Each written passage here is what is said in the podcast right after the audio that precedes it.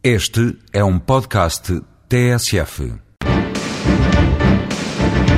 Hoje, no espaço Voz Europa, o eurodeputado Emanuel Jardim Fernandes explica a importância das redes transeuropeias para o mercado comunitário. As redes uh, transeuropeias são vias de grande circulação que normalmente atravessam a Europa, o do sul para o norte, o do oeste para o leste e que passam, portanto, por eh, diversos países. A conclusão das redes transeuropeias é um dos grandes objetivos para este período de 2007-2013.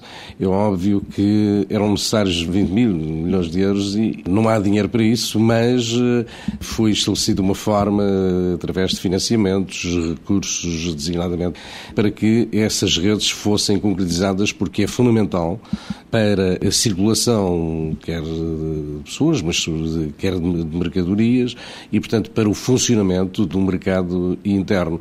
E uma das prioridades que foram estabelecidas eh, é a de, sobretudo, fazer avançar os circuitos entre fronteiras. E, portanto, são, são vias, uma delas eh, vem de Génova para, para a Alemanha, outra vem da Holanda para, para o lado do, do leste, e, portanto, são, são estradas que, que são fundamentais para funcionar um, um mercado interno, são fundamentais para eh, a competitividade eh, dos transportes e para a competitividade de, de, da União Europeia.